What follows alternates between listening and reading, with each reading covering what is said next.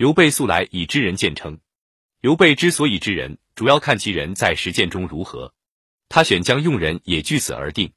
刘备破格提拔魏延镇守汉中，是根据魏延在战争实践中的表现决定的。魏延出身于行伍，他是从实战中打出来的。他学到打仗的本领是来自实战，他是以其卓越的战功获刘备赏识的。知人难，难在于分其良友贤佞，这是因为人是很复杂的。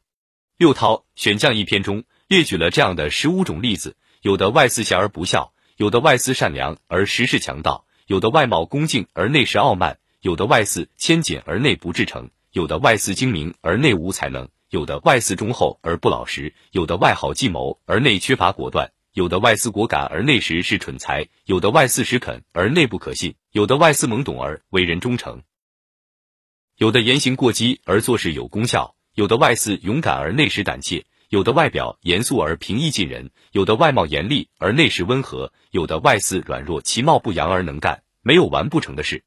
人就是这样，往往表里不一，尤其是表里不一又巧于伪装的人，以其外善避其内恶，以其外显掩其内奸，那就更难辨别了。所以，命人常有欺人而得受其奸恶。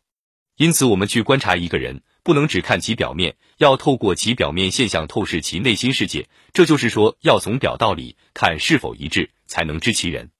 要做到这一步，确实不易。而能否知人，这决定了如何看人。如看人重德重其实践，宁奸者骗人之术，则难于得逞。如果只听其言而不察其行，且喜人歌颂恶人之言，就恰好为阿谀者所迷，把宁奸视为忠直，将忠直视为宁奸。对此，古人多有论述，指出宁奸者难辨的原因，以及应该我们如何从表道里辨别贤佞的具体办法。三观其交流，贤孝可察。古人说。观之以其由，说之以其行。君无以弥漫辩辞定其行，无以毁誉非议定其身。如此，则不为行以扬声，不掩欲以容君。这里指的是根据他所结交的人进行观察，根据他的行为做出判断，就可以断定其是贤才还是不孝之人。知人看交往，欲知其人，观其朋友。人都是有朋友的，要想了解一个人，只要看一看他结交的、经常在一起的朋友是什么样的人，自然就会知道他的人品好坏与否。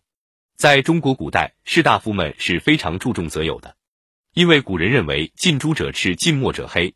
孔子曾经就这样说过：“益者三友，损者三友。有直，有量，有多闻，益矣；有辩辟，有善柔，有辩佞，损矣。”就是说，与那些正直的人、有体谅的人、见闻广博的人交朋友，那是得益匪浅的；而那些谄媚奉承、心术不正、华而不实的人，千万不可与他们为伍。有一首结交型的古诗是这样说的：“种树莫重垂杨枝，结交莫结青布耳。杨枝不耐秋风吹，青布一交还一离。君不见，昨日书来两相忆，今日相逢不相识。不如杨枝犹可久，一度春风一回首。”这些择交的良言，对于世人都是不无教益的，但是对思想政治工作者来说就不那么适用了。为了提携后进、挽救失足，思想政治工作者不但要结交益友，而且还要善于结交损友。当然，这里的损友是要打上双引号的哦。